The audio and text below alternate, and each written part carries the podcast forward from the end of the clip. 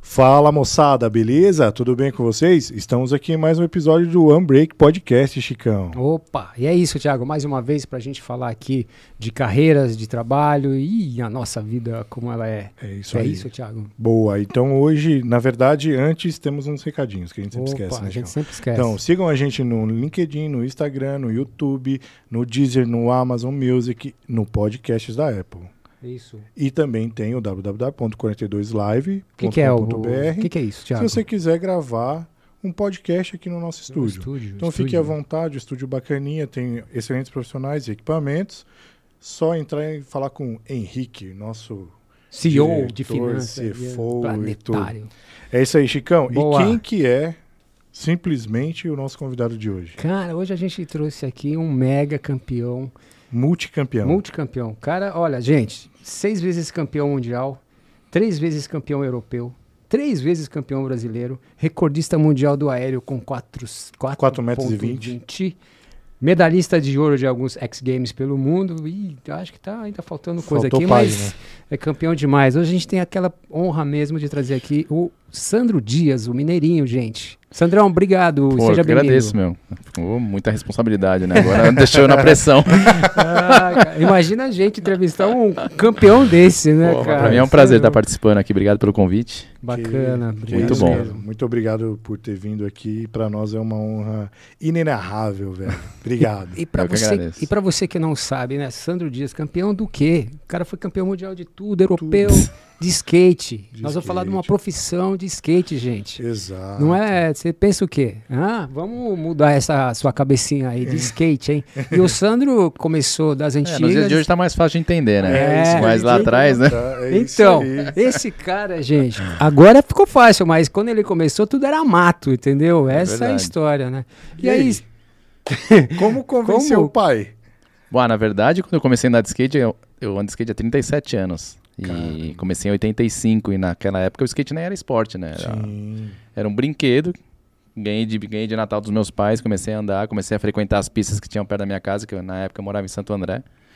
E comecei a frequentar uma pista que tinha atrás de uma loja em Santo André e a pista, São- e a pista pública de São Bernardo. Mas não tinha nada, não tinha apoio, não tinha, não tinha nada, era brinquedo. Você começou com 10. Comecei com 10 anos. E com 13 anos você já foi campeão. Na verdade, eu fui campeão brasileiro em 88, realmente, eu tinha 13 anos. campeão brasileiro de street, É, modalidade street. street, em 1988. Eu ainda falo que é um dos maiores eventos que eu participei na minha vida, de, em relação à quantidade de competidores, que só na minha categoria, que eu fui campeão brasileiro de Iniciante. iniciante, tinha mais de 300 participando. Me lembro que, meu, a eliminatória foi noite adentro, assim, 11 horas da noite, 11 e meia, tava a galera correndo a eliminatória ainda, de tanta gente que tinha participando. E eu acabei sendo campeão desse, desse evento, que foi realizado no ginásio do Corinthians. E, e- e ainda era, né, super novo, né? Não, não tinha nada. Não tinha Mas nada. assim- Assim, eu, tinha um, eu tinha um apoio de uma loja lá, que era essa loja que tinha uma pista em Santo André. Eu tinha um apo- apoio, que a gente falava que era patrocínio, né?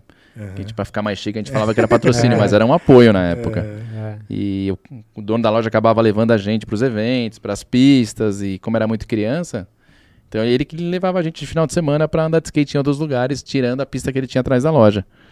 E, cara, mas não tinha nada. A gente Nossa. sofria mais preconceito do que apoio, né, na época. É. Mas já tinha, assim, a- a- quem organizasse esses eventos? Já tinha, sei lá, uma... Existia, existia uma geração antes que a minha, né, do skate brasileiro. tá. Já tinha os skatistas no Brasil, assim, mas o, o skate em si não era considerado um esporte ainda. Era considerado uma coisa de, talvez até de marginal. É, eu, eu fiquei meio assim de moleque de, falar, rua, mas é sabe? verdade.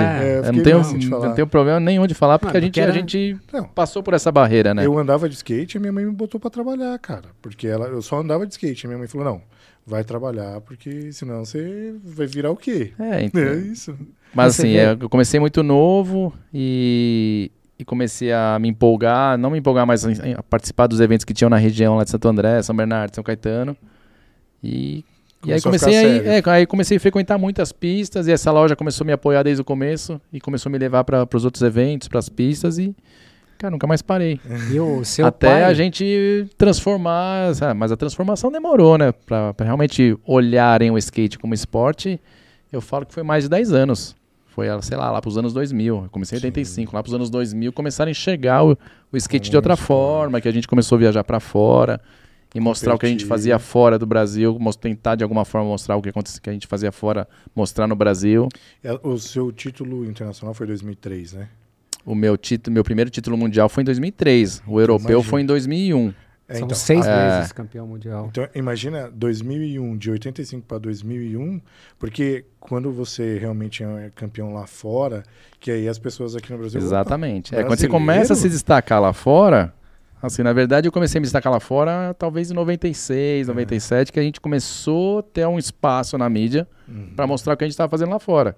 Só consegue mostrar se você tiver bom resultado, né? Você vai lá pra fora e fica em trigésimo, ninguém quer, não tá Só nem... mais um. É, ninguém não, tá não nem aí. apareceu na Não. fila do pão. Não, ninguém não quer, não quer nem saber. E a gente, mas a gente passou por isso, né? Sim. Passei por isso. Fui lá, primeiro campeonato que eu fui em 89, Uhum. na Alemanha, eu fiquei em 31 primeiro. Mas, Você foi só mais um. é, Ganhar mais um, então, também, né? enfim. O skate ainda era muito novo, assim, pra mídia, né, brasileira. Tinha esse lance de, de, de taxar os skatistas como maloqueiro, moleque de rua, baderneiro, enfim, tudo menos skatista e que estavam praticando um Sim, esporte, tudo. Exato. Mas aí, co- como eu disse, a gente só foi, começou a ser reconhecido mesmo nos anos 2000, daí em diante, que era quando a gente tinha bons resultados e mostrava que a gente É. fazia fora do Brasil, né? Sim. Aí a mídia começou a dar abertura. Mas seu pai, que comprou de brinquedo, achando "Oh, vai se divertir ali um pouquinho, Para ele nem imaginou que- que- o que iria acontecer na sua vida, né? Cara, nem Ele- ele, nem eu. Sim. Nem ele, nem eu. Mas ele Que, te pressionou, assim, em nada. determinado momento. Falou, putz, você vai ficar nessa? Não, zero, zero. Ah, que zero bom, porque hein? era uma criança, né? Difícil, Não, eu diferente digo- de você começar a praticar o esporte, talvez na época com 16, 17 anos que você tá na...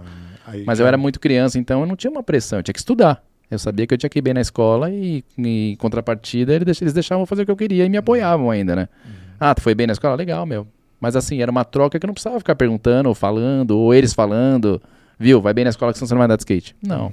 Ah, eu digo assim, quando você Nunca fiquei de castigo na minha vida. 16, Dos meus 17 anos e ele já assim, nossa, será que não é melhor você, sabe? Cara, ele nunca falou. Ele nunca falou. Meu pai nunca, assim, até em 80 1980. e- A minha primeira viagem pra andar de skate, eu fui pra Califórnia em 88 pra andar de skate. Eu tinha 13 anos. É, e eu fui com dois amigos, que na época eram os profissionais do Brasil, que era o Sérgio Negão e o Tio Liba. Aí eles, eles iam pra Califórnia e eu cheguei pro meu pai e falei, pai, Negão, Tio Liba, tá indo pra Califórnia, queria ir com eles pra andar de skate. E ia também esse rapaz da loja que me dava um apoio também, dessa loja de Santo André. O pai falou, vai lá, meu.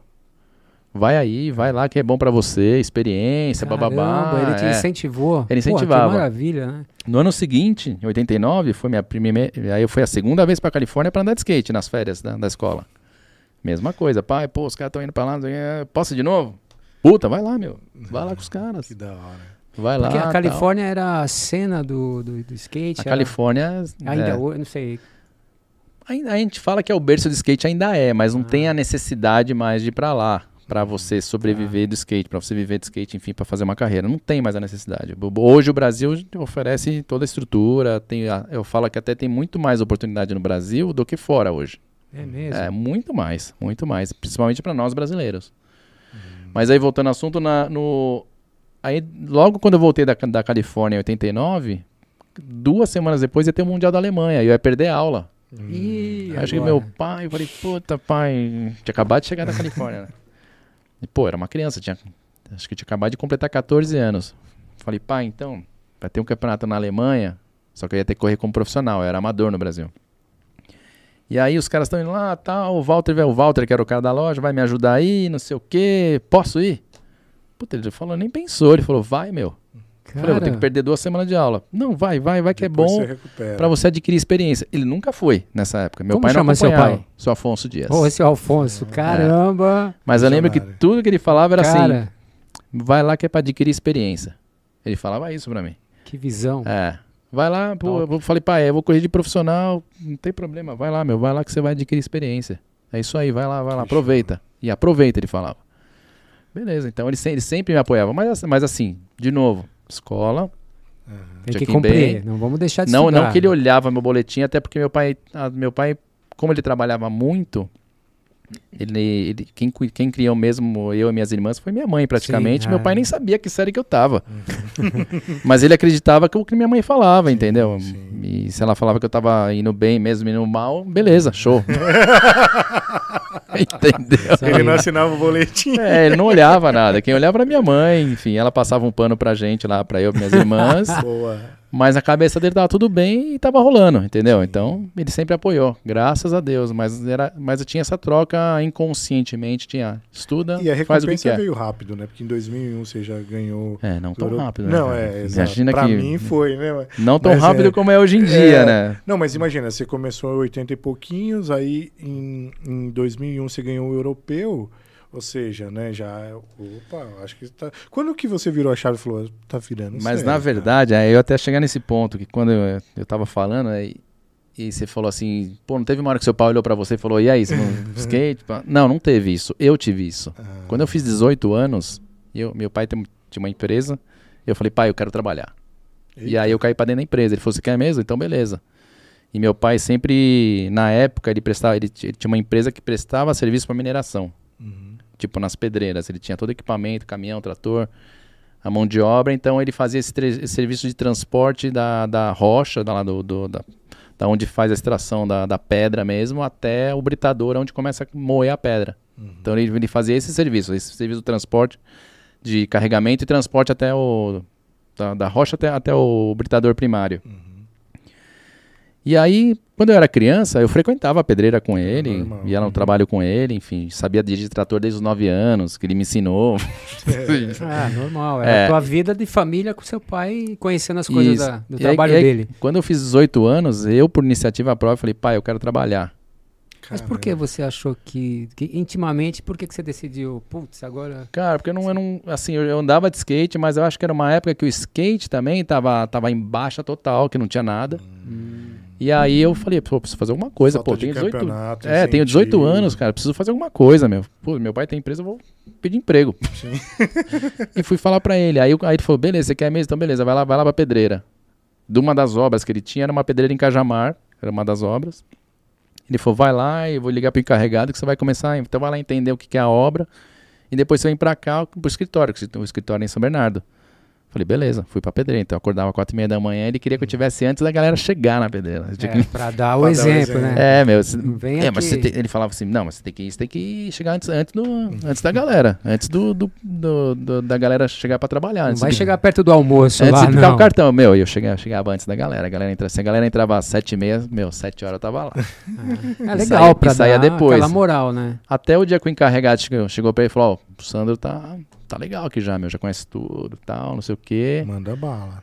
E aí fui pra dentro do escritório. Só que dentro da, na, na verdade fui pra central, né? Na- só que na central eu passei no almoxarifado primeiro. Fiquei um tempo no almoxarifado pra conhecer tudo mesmo. Sim. Eu trabalhei no almoxarifado. Eu treinei. É, eu trabalhei no departamento de compras, departamento de manutenção. Caramba. Aí depois eu subi pra administração. Aí eu fiz contas a pagar. Contas a pagar foi o que eu fiquei mais, cara. Porque eu, eu trabalhava de, com, a, com a menina que fazia contas a pagar e ela ficou grávida. Aham. Aí meu pai falou: E aí, você consegue tocar sem, sem Ivana? Opa, deixa aí. Manda pô, aí, é nóis. Manda, você acha? Aí fiquei, Ficou a aí fiquei licença uma, toda. É, é, fiquei a licença toda dela tocando contas a pagar sozinho. Ah, da empresa. deu uns dois, três anos lá, no geral. Na empresa? É. Não, na empresa todo, no tempo todo. eu Fiquei oito anos Oito? trabalhando com ele. É. Mas o skate paralelo não? O skate paralelo. Ah. Teve uma época que tava muito intenso, até que eu falei, puta, agora não dá. É. Só que aí eu comecei a fazer faculdade. Hum, eu comecei a administração. Ah, boa, eu também fiz. É, aí, aí eu fiquei nesse depart- departamento na contas a pagar, fiquei uma, fiquei uma cara lá. Aí de lá eu fui pro contabilidade, é, recursos humanos. Aí eu fui pro geral lá do, do, do administrativo, aí eu subi a escada. Aí subi a escada já tava ali, pô, já tinha uma sala só pra mim e tal. Tá chegando perto do pai. É, só que, só que da aí eu, sala do pai. só que aí eu fiz um, eu abri um departamento novo que era aluguel de veículos e máquinas dentro da empresa. Aí eu e mais um mais uma pessoa tocava esse departamento que era a gente que tocava, então, Novo também, né? que era novo, a gente tinha, implantado na empresa esse departamento. Aí o que que a gente procurava? Licitações públicas e ou, ou particulares de, de aluguel de veículos ou Sim, sim, sim, empilhadeiras, tudo que é máquina. Caramba. A gente prestava serviço à Petrobras. A- O nosso melhor cliente foi a Petrobras na época. Tinha vários Boa. carros na Petrobras, empilhadeira em alguns lugares. Porra, puta experiência Que você top, teve ali, é, né? De é. administração. Cara, eu, eu Aí, eu não li no isso, ano- nunca é. li isso, cara. Não, não, não, essa história Não sai ninguém- lugar é, nenhum. ninguém nem É sabe. exclusivo, Ah. exclusivo, Boa, exclusivo. garoto. Aí no ano 2000, meu pai comprou a pedreira, É. aqui em Guaianazes. Aí ele comprou a pedreira mesmo, que era dele Ah. e tal, e, e que ele, já, ele prestava serviço para as pedreiras. Aí no ano 2000 ele comprou a pedreira. Sim. Ele deu um 360. É, que daí ele chegou pra mim e falou assim: e aí, meu, comprei a pedreira, vai pra lá? Falei, Bora. chega junto, vamos pra lá, meu. Aí fui eu e essa pessoa que trabalhava comigo no departamento de aluguel de veículos, a gente foi pra pedreira, trocar a Uhum. pedreira. Mas ele comprou uma pedreira falida, total. Falida. Entendi. Só tinha passivo, mas gigantes, assim. Uhum. E a gente foi lá botar as coisas em ordem. Que top. Tarará, e aí eu fiquei ali mais um ano e meio e tal. Só que nessa época eu tava me formando na faculdade. Uhum. Cara, então era lá. Trampo, faculdade Ah. e skate. É isso mesmo. Caraca, velho. Só que era assim, né? Eu, quando eu fui pra pedreira, era, puta, era engraçado, porque eu, eu, eu, eu tinha, tinha semanas que tinha muito campeonato, na verdade, tinha muito, muitos campeonatos nessa época. E eu viajava demais, cara, então eu acabava perdendo muito tempo do trabalho também, né? E da- E da faculdade. A faculdade dava um boi lá, levava uma carta da confederação, abonava asfalto, fazia as provas sozinho, os trabalhos sozinho, Não beleza. dava pra colar. É, Não, não, tá não valendo. E, da, e do trampo, quando tinha evento assim, uma semana segui- uma seguida da outra, aí eu já, puta, já ficava a semana toda, né? Normalmente era nos Estados Unidos, Europa tal. Aí eu viajava, tipo, saía de casa com a mala de manhã, tipo, numa quinta-feira, Uhum. ia pra pedreira em Guaianazes, ficava, Trampava. trampava o dia inteiro. Aí alguém da pedreira me levava até o aeroporto de Guarulhos, quinta-feira à noite, pegava o voo, chegava no evento na sexta de manhã, treinava do- durante o dia, nesse dia mesmo, no sábado, domingo competia. Jet lag é o caralho. Não, isso aí não existia. Não, não existia isso na minha cabeça. Aí na segunda-feira eu saía, do, saía do, do hotel lá do campeonato. Chegava na terça de manhã, o pessoal já me pegava no aeroporto. Ia direto pra pedreira com a mala. Trabalhava o dia inteiro. Ia pra faculdade, depois eu ia pra casa. Você é louco. É, eu fazia isso. E na cara. hora do almoço eu dava um rolê de skate. Não, não dava, cara. Não Não, dava? Não, nessa época não, Não, não. Eu andava. Nossa, na verdade, eu tinha um Ralph dentro da empresa do meu pai, lá É, onde eu eu fazia, fazia os aluguéis de máquinas ali. Uhum. Numa, numa época eu montei um Ralph lá com meus amigos, a gente fez uma vaquinha, montou um Ralph ali. E acabou ficando um pouco longe da pedreira, né? Uhum. Mas quando eu trabalhava no escritório central ali, puta, eu Era andava trampo. todo dia, cara. Mas eu já tinha- fazia faculdade também, era assim, entrava lá, trabalhava o dia inteiro. Aí a galera já esperava, sabia que só podia andar depois do expediente, né? A Galera, meu, dava 5 e meia, a galera já começava a encostar na frente da empresa, esperando. Mas, olha, Aí eu andava uma hora e meia, e por muitas vezes eu já ia pra faculdade direto, sem tomar banho, eu já- eu ia direto pra faculdade, sujão, Caramba. depois eu ia pra casa. porra, Mas eu fiz isso por muitos anos, cara. que que história, história, bacana. Olha aí. Aí Mas quando eu me formei, foi aí que eu falei, puta, agora eu preciso, preciso Decidir. decidir. o que eu faço na minha vida. Ou eu fico aqui que é o certo, Tá só que não é, o que, garantido. não é o que eu amo, É. ou eu vou fazer o que eu amo e vou me dedicar mesmo. Só que nessa época eu já era, sei lá, dentre os 10 do ranking mundial já. Já Nesse era- ritmo, nesse ritmo eu já Já era. era já- famoso. Que já. ano que era? 2001 mais ou menos. É. É, 2000, 2001 foi quando Então eu me foi formei. antes de ser o campeão europeu. Então, quando eu, quando eu fui mesmo de cabeça, foi no ano que eu fui a primeira vez campeão europeu. Ah, era isso que faltava. Que daí que eu velho. fiz, eu me mudei pra Califórnia e fui dedicar minha vida só no, no que eu amo, né? Até Que hoje. decisão, hein, velho? Não, mas pra É. você ver essa situação de vida, né? Porque Mó eu, correria. eu, eu, não, Vou correr. eu fiz, Caralho. eu fiz igual, igual seu pai. É. Eu comprei um skate pro meu filho mais novo, o Fernando, quando ele era moleque. Mas ele nem deu bola. Agora, quando ele é de 20 anos, é que ele se interessou. Hoje ele anda. Mas lá atrás, não, só Ah. pra fazer uma relação de vida, como é que é, né? Do- Você, desde o molequinho, ganhou e foi. Não, nunca parei, cara. Nunca Tava parei. na, tava na sua vida isso, né? Não... É que eu já como. me envolvi já e gostei logo de cara, né? Assim, quando eu E- ganhei quando era um brinquedo ainda. E demorou. Foi, foi brinquedo por muitos anos. É brinquedo até hoje, falar a verdade. Ah, né? Que é. hoje a gente. É, um Hoje a gente dá um migué e fala que trabalha também. Mas aí, cara, mas é uma coisa bem louca, né? Porque assim, é, eu entendo que é, a vida profissional de um esportista, só por ele ser esportista e levar Sim. como carreira, já é um diferencial da, de todo Sim. mundo. Sim. Agora, ser esportista com skate numa época que não, exist, não tinha conhecimento e aquela, aquela, o, o- que todo mundo falava mal do skate é mais diferencial Ah, é ainda, né, tenso, cara? A gente passou. Eu, eu, assim, eu como skatista, passei por várias situações de preconceito, mas, Preconceito, cara, né, na cara? boa, eu, eu, eu usava Degrau. A favor. eu usava a né? favor, sempre usei a favor porque eu sabia o que eu tava fazendo e o que as pessoas falavam era mentira. Sim. Beleza. Chegavam até a falar pro meu pai, pô, vi seu filho não saindo da cidade com um monte de marginal. Maloqueiro. Maloqueiro quebrando a cidade. A gente não tava quebrando a cidade, a gente tava achando, a gente tava Achando- andando de skate, Pulando primeiro andando de caixa. skate e procurando o lugar ideal que a gente fazia de obstáculo, porque a gente não Sim. tinha tantos, tantas Não tinha estruturas espaço. especializadas Você, pra andava, gente você andou andar. na Roosevelt? Puta, andei pouco na Roosevelt, eu eu era de Santo André. Eu Ah, é andei, mas eu era longe, de Santo né? André e era criança, né? Era longe, era longe. Então a gente andava no centro da cidade mesmo, era senador Flacker na frente do banco. É. E, e É que você falou centro, eu imaginei São Paulo, É. mas é. Não, de Mas Santo- na, na Roosevelt, a polícia afastava a galera É, do skate é marginalizado. lá atrás, naquele, naquela época. Aí fechava o miocão de domingo, a gente Ah. andava lá. Mas eu lembro da- das pessoas chegarem pros meus pais e falar, falar esse tipo de coisa.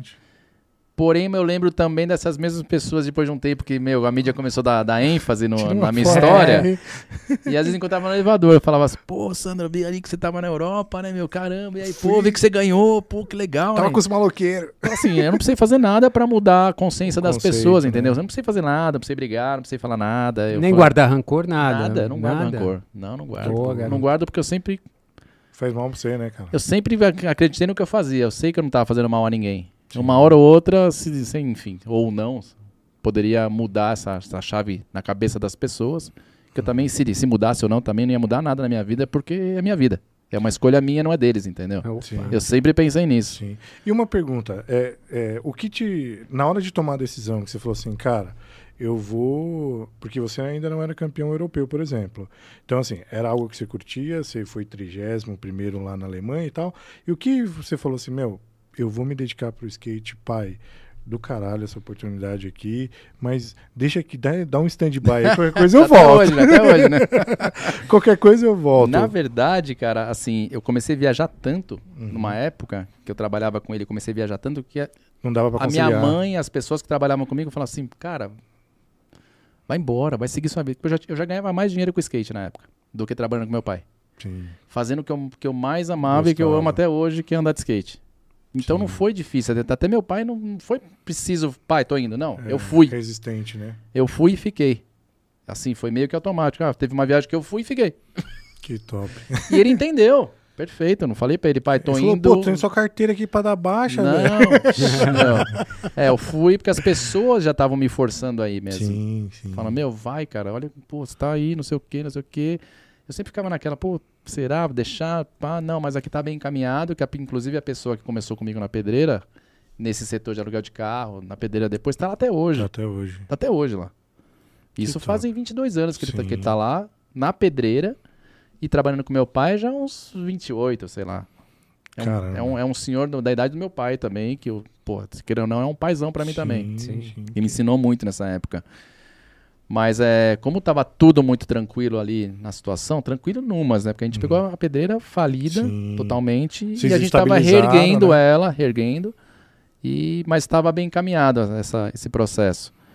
E, então, então era tranquilo eu sair, vazar, mas assim, a ideia não era voltar tão cedo, tanto, tanto é que eu não voltei até hoje. 22 Sim. anos depois eu continuo trabalhando na minha carreira, continuo andando de skate, se eu puder, eu ando de skate todo dia ainda. Sim, sim. E não me arrependo de nada, cara. E aí, Não e me aí arrependo. Eu acho que meu pai, meu pai por um tempo assim, ele, ele não entendia direito na cabeça dele como Sim. que era esse negócio de puta, o puta, o moleque tá lá, não sei o qual quê, profissão do seu filho? Skatista. Imagina, Então, 22 por um anos tempo, atrás. é, por um tempo ele não, ele eu via que ele tinha um pouco de ciúmes, assim, não ciúmes, mas ele tinha alguma coisa, algum mal entendido na cabeça dele, eu acho, tá? Uhum. Ele pode até escutar e falar, não, tinha nada.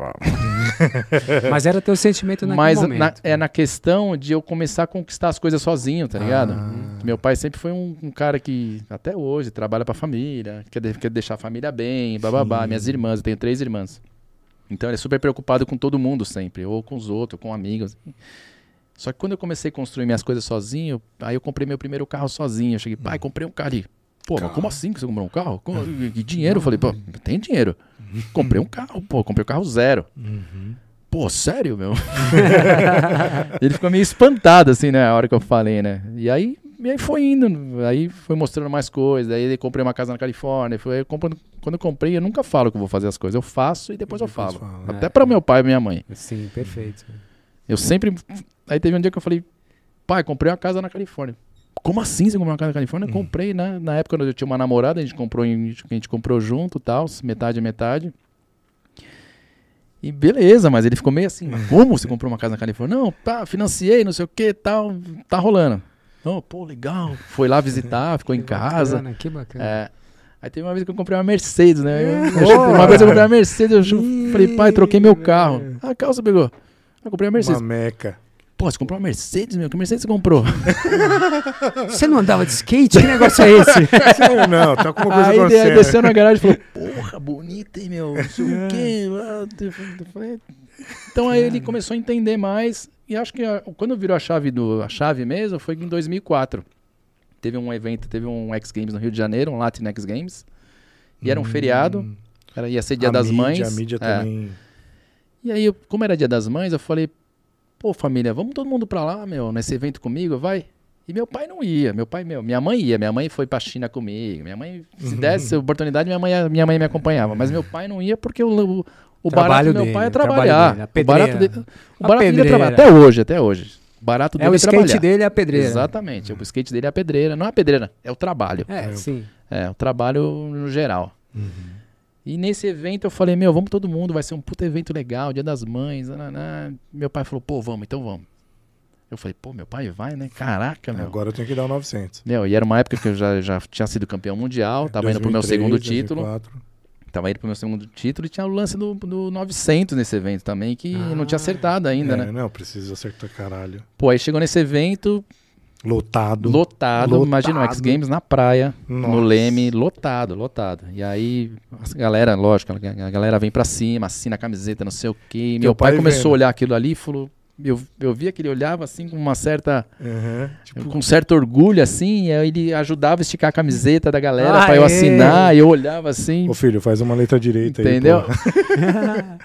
Capricha no autógrafo. Pô, e cara. aconteceu tudo de certo nesse evento. Eu ganhei o campeonato, acertei o Deu 900 pela 900. primeira vez, foi uma puta festa, Dia Pô, das Mães. Primeira vez que você acertou, primeira vez que seu pai foi te assistir, deu tudo é, certo. cara, deu tudo cara. certo. Você não ficou assim, pô, agora eu vou ter que fazer bem feito. Meu pai Agora- tá aí, cara. Primeira não, vez. na verdade, eu, É, era um- já fazia natural. Era muito né, natural cara? pra mim, né? Era só, na, na verdade, era mais ele se entender, ele, ele, Ele olhar o que, eu o que realmente né? o filho dele representava pro skate naquele momento. E foi, foi isso que aconteceu. Ele, Cara, ele voltou pra um- casa, ele e minha mãe, ele falou, pô, o moleque tá bem, né, meu? cara Não, e foi uma festa, Porque né? minha mãe veio comentar comigo, pô, seu pai ficou impressionado, né? Com, E foi como, uma como festa, você tá, né, como o pessoal gosta de você, blá blá blá. Porra. Foi aí, que virou, foi aí que eu acho que virou a chavinha pra ele. Pra ele. Porque daí ele deixou de ser o, o Afonso ali, todo ali, pá, meu filho, você é do- skatista.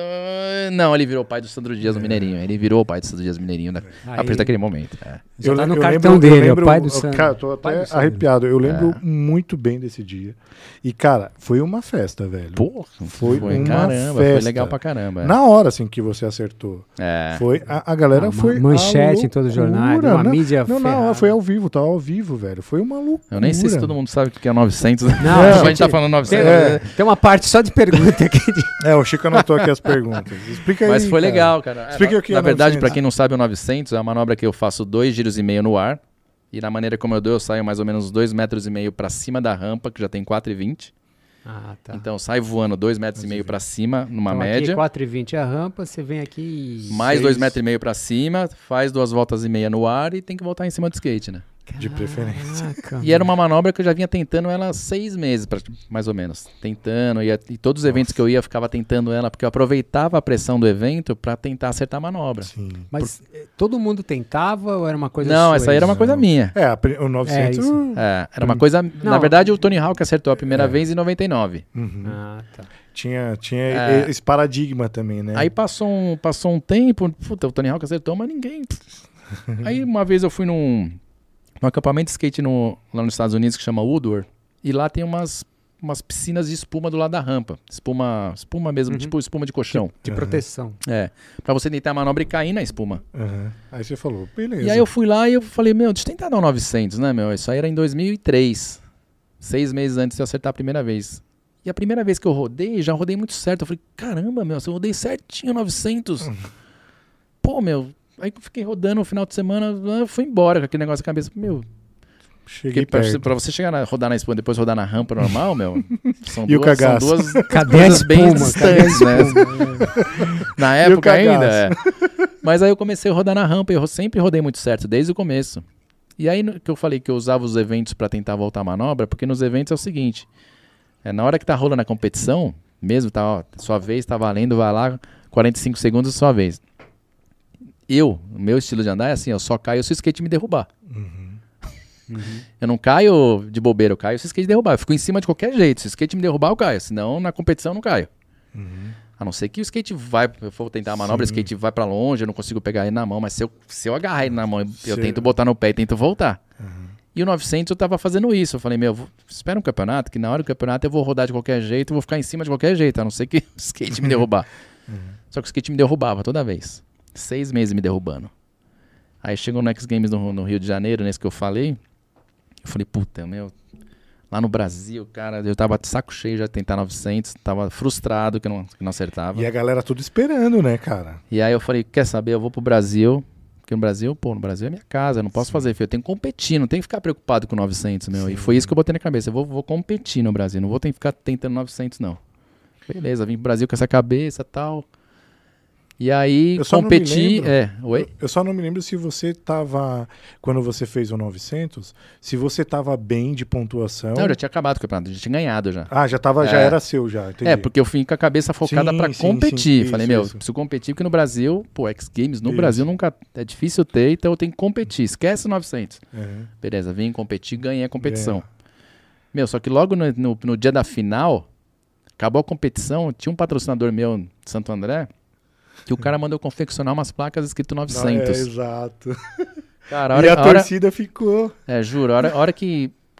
Tipo assim, a hora que eu cheguei pra final, que, eu já, que a galera já começou a levantar aquelas placas no domingo de manhã, eu falei, meu Deus do céu, meu, nem olha pra essas placas, cara, concentra na final. Mas tinha assim, Todo 300 mundo, placas na, na plateia, escrito 900 desse tamanho, gigante assim, ó. No meio da areia da praia. Eu olhei e falei, meu, nem olha pra isso. Aí beleza, eu competi, ganhei. A hora que, a hora que terminou a competição, todo mundo com as placas levantadas. lá, Eu falei, ah, agora vai, meu. Agora, puta, Já seja que Deus tá quiser, né? É, já tinha É garantido. hoje, é, Já, já tinha ganhado. Aí comecei a tentar, tentar. Na oitava tentativa eu acertei pela primeira vez. Puta, aí foi uma festa, né? Aí. Aí a praia, a pista, todo Não. mundo que tava ali no evento foi abaixo. E o skate, o skatista tem muito isso, assim, de fazer uma manobra pela primeira vez.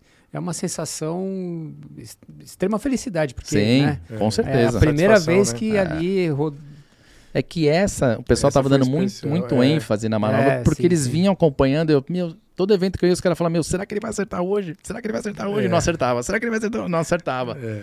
E no Brasil foi a mesma coisa. Será que ele vai acertar hoje? Será que vai ser aqui que ele vai acertar? Meu, e eu acertei Toma ali. ali aí no Brasil na hora certa.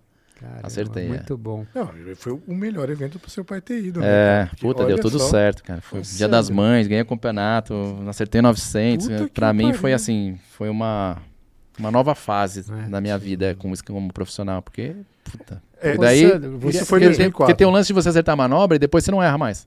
Também Ah, tem é, isso. É. Que bom. Você acertou a primeira vez, tanto é que na semana seguinte eu fui numa apresentação na Grécia, né? Final de semana seguinte. Eu tava na Grécia numa apresentação. E lá a mesma coisa. Pô, acertou os 900 ano passado, semana passada, você vai dar um 900 aqui? Eu falei, meu, puta, nem... Ih, ah, então Puta, começou uma meu. certa co- Todo cobrança. lugar, cara, Não, todo a lugar galera que eu olhava ia, pra cara. ele era Porra. 900, cara. Que- Aí eu, aí, eu fui, aí eu fiz a apresentação na Grécia. E aí os, aí os caras, ah, 900, 900. Meu, acertei de segunda tentativa. Sim. Voltei a manobra. Nossa. Então, aí eu comecei a acertar em campeonato. Que aí é na, na rotina. Aí eu fui fudeu. o primeiro a acertar em campeonato. Puta, aí ninguém ganhava. Eu fazia tudo que eu fazia. E aí mais o 900, meu, por um bom tempo assim, foi. eu fiquei dominando. Só se eu errasse, né? Sim. Ô, Sandro, eu conheço muito a sua história, a gente até mais ou menos trabalhamos ali na Junto, mesma na mesma companhia. empresa. né? Mas assim, é, fora você, tem o Bob Burkist, não é isso? Isso. Mas assim, é, não sei se eu vou estar errado aqui, se tiver, me perdoem. Mas você, eu tenho que você fez uma mudança assim, elevou muito o skate do Brasil. Não, não sei se antes de você teve alguém que também O colaborou Eda, muito. talvez. Mas né? eu acho que você fez muito pelo skate, não? Assim, do Brasil, Brasil, do considerando do Brasil. Ah, eu posso, eu posso dizer que a minha geração ajudou muito o skate. A gente, a gente veio, a gente tinha uma geração antes que a nossa, que começamos a andar influenciados por essa, Por nova, ele. por essa geração anterior à nossa. Tanto é que quando era um criança, ainda iniciante, amador, eu andava com os profissionais da época do Brasil, né? Eu tentava estar sempre no meio deles, que eram os caras que a gente tinha Referência, né? referência no Brasil, né? Os caras mais próximos. É lógico que os americanos eram- eles eram muito superiores em nível técnico, mas no Brasil a gente tinha nossos profissionais e eu tentava estar sempre com os caras, tanto é que eu viajei pra Califórnia as duas vezes quando era Legal. criança com eles. Uhum. Tava sempre no meio deles. É, mas a- realmente, a minha geração, eu, o Eda, o Bob, Ferrugem, Piolho, enfim, uma, uma galera da minha geração que começou a realmente performar, né, cara? desbravar o skate lá fora, é, a partir de 94, 95 mais ou menos, e começou a ter resultados mesmo expressivos lá fora, né? Campeões mundiais, é, sempre top 5, top 10, enfim. E aí minha geração ajudou bastante. É lógico que quando eu comecei a ganhar mundial, que eu, que eu, eu fui cinco vezes consecutivas campeão mundial, pô, ajudou bastante. O 900 ajudou bastante. Sim. Tanto é que o 900 ele acabou ele acabou não ficando só no vertical, mas assim, toda a galera de street ali foi tão tão mostrado na época que os, os moleques que faziam street, que não tem nada a ver com o Ralph, não é impossível fazer um 900 no street, ela fala, pô, meu, todo lugar que eu vou agora os caras querem que eu dou 900, meu, os moleques falavam. No corrimão, velho. Todo mundo pede só 900 agora. Mas não dava, que virou, um, né, virou uma Nossa. parada que o leigo achava que todo mundo podia 900, dar 900 até na guia, se, que, É. se fosse possível, entendeu? Trouxe, então, trouxe um outro olhar, né? Um- É. Uma coisa mais positiva. Já, eu acho que já agora, pro- começou é, agora pro lado mudar. profissional da parada e disciplina, eu acho que eu, eu acho que eu ajudei bastante eu. Eu assim, porque eu, ia sempre segui isso. um lado o lado saudável do esporte. Bem, Eu me disciplinei pra chegar onde eu cheguei. Assim, disciplinei eu mesmo, não que alguém falou: "Meu, você precisa fazer isso aquilo", não. Porque a partir do momento que eu decidi seguir minha carreira como skatista e fazer a minha vida sozinho, cara, eu precisava de precisava estar bem. Sim. Não tinha mais meu pai me sustentando, não É. tinha mais nada, era eu e eu e meu skate. bem, bem fisicamente, mentalmente. Isso mesmo. é, Eu pensava, determinado. eu sempre, eu sempre, quando eu me disciplinei, eu sempre pensava no meu dia seguinte. Sim. Meu dia seguinte sempre. Não deixei de curtir minha, minha adolescência, sair com meus amigos, fui um pra festa, só que assim, eu era sempre o, dif- o diferente na, em É. todo lugar. Todo mundo enchendo Um a chapado e eu tomando minha água, porque no dia seguinte eu queria andar de skate. Sim. É. Eu queria aprender manobra, eu queria evoluir, eu queria, mas eu tinha que estar bem na cabeça e no físico, né? Sim. Então, meu, meu dia seguinte sempre foi a minha, minha preocupação e é até hoje. Sim. Até hoje eu penso sempre no meu dia seguinte, puta, eu vou dormir tarde, meu, e amanhã? Será que eu vou estar cansado? Sim.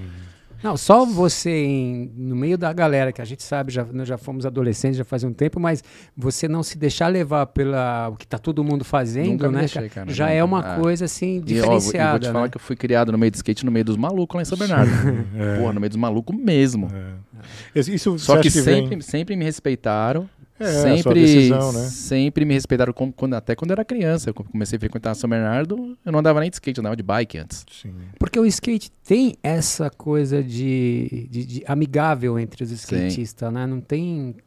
Existe a competição esportiva, mas não pessoal. Não sei se eu vejo errado. Assim, Ah, sabe não- aquela. Assim, todo mundo que entra numa competição não quer perder, quer dar, Sim. quer dar o seu melhor e quer ter o seu melhor resultado. Mas a gente sempre tenta ajudar um todo, né? Todo É, mundo ajuda todo tem aquela mundo. broderagem. né? E vence quem é o melhor aquele dia.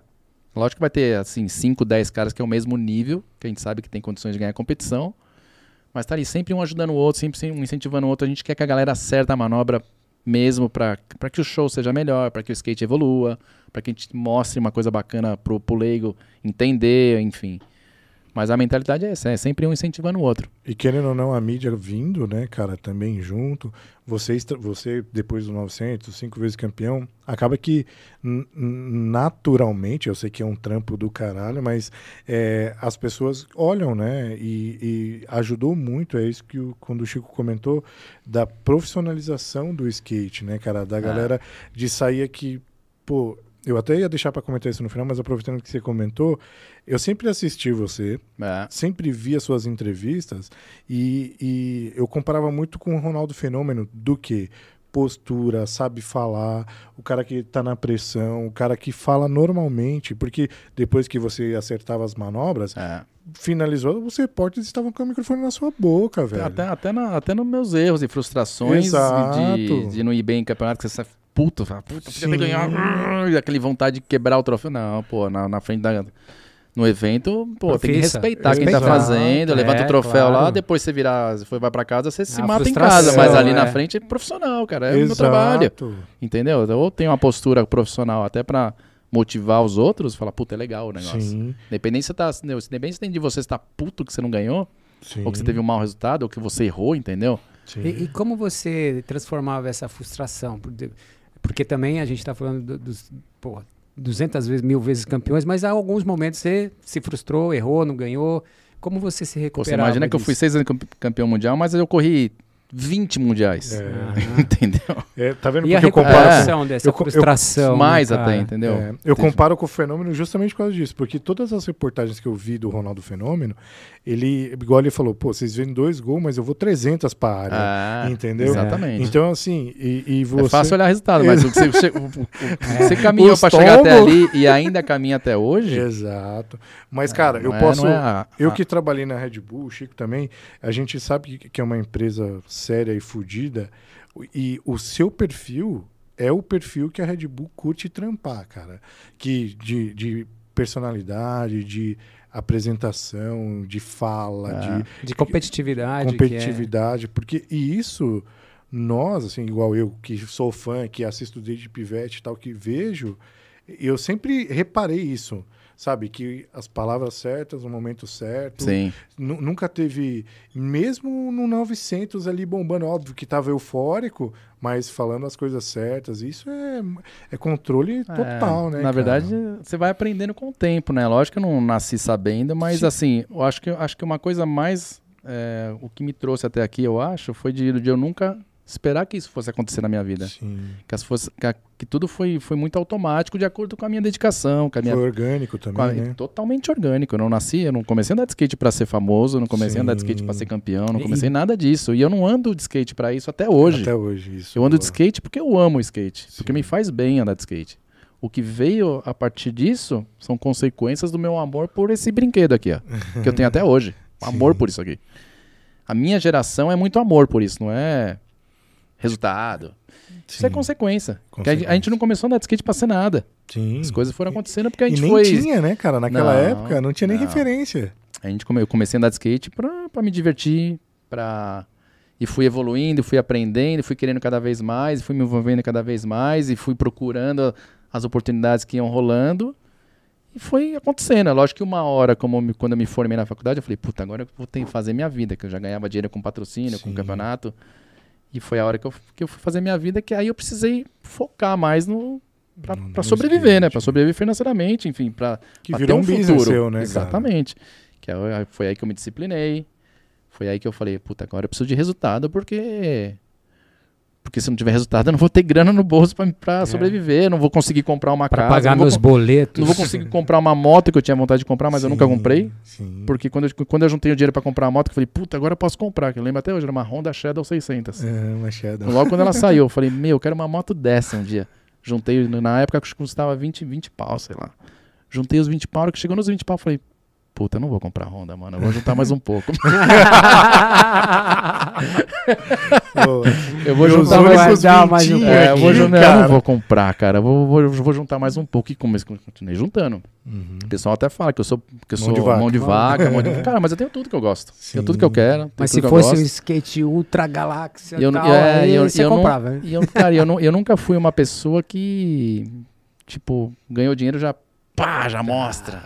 É, Ah, exibicionista. não sei o quê, né? É, Ostentação. oste- exatamente, a ostentação. Nunca ostentei o que eu ganhei, nada. A vida tem que ser simples, né, Sandro? Cara, eu não sou diferente de ninguém, ninguém, entendeu? Na né? verdade, eu não, eu não passo vontade das coisas que eu quero. Ainda mais Uhum. hoje em dia que tem uma família. Então, Sim. hoje é tudo pra eles, né? Não, nem penso mais em mim. É mais Sim. no- nos filhos, na esposa, enfim. passo- Já, penso- já tá no, no modo Afonso. no modo Afonso já faz tempo. né? Chegou já. Já.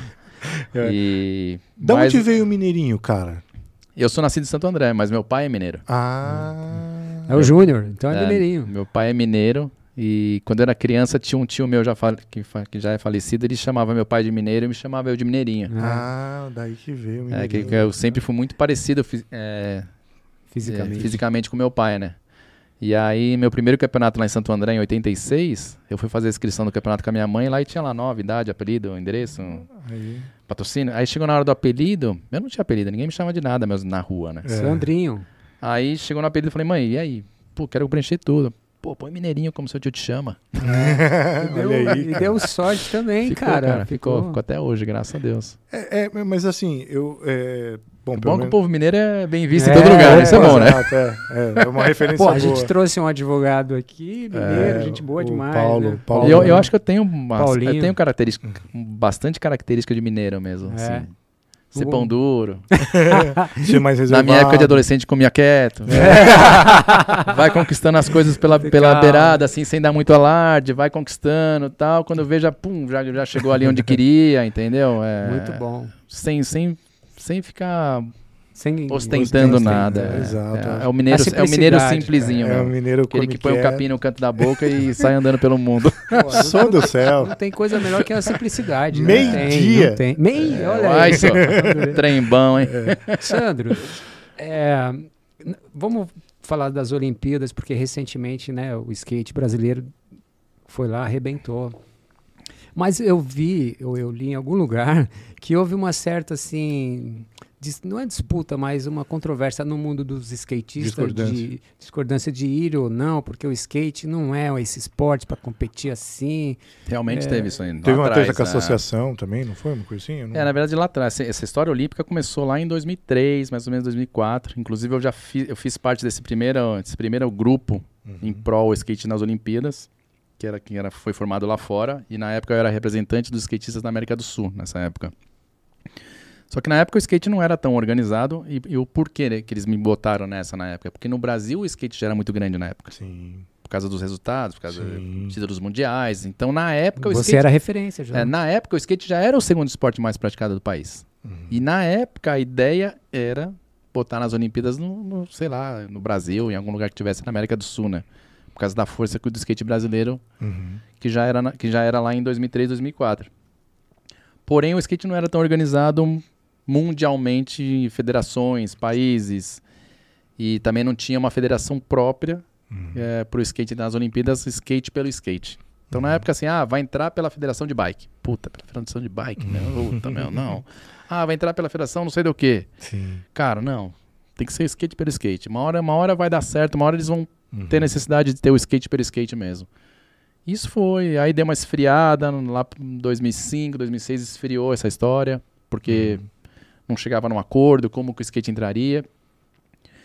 E depois, acho que em 2012, mais ou menos, essa história voltou à tona, Uhum. com outras pessoas envolvidas, as pessoas que na- lá atrás eram contra, Uhum. começaram a entender que, meu, pô, se for Faz skate pelo sentido. skate, a gente tomar conta do skate nas Olimpíadas, os skatistas na à frente, cara, isso vai ser do caralho. Vai isso vai ser, vai ser bom, cara. Uhum.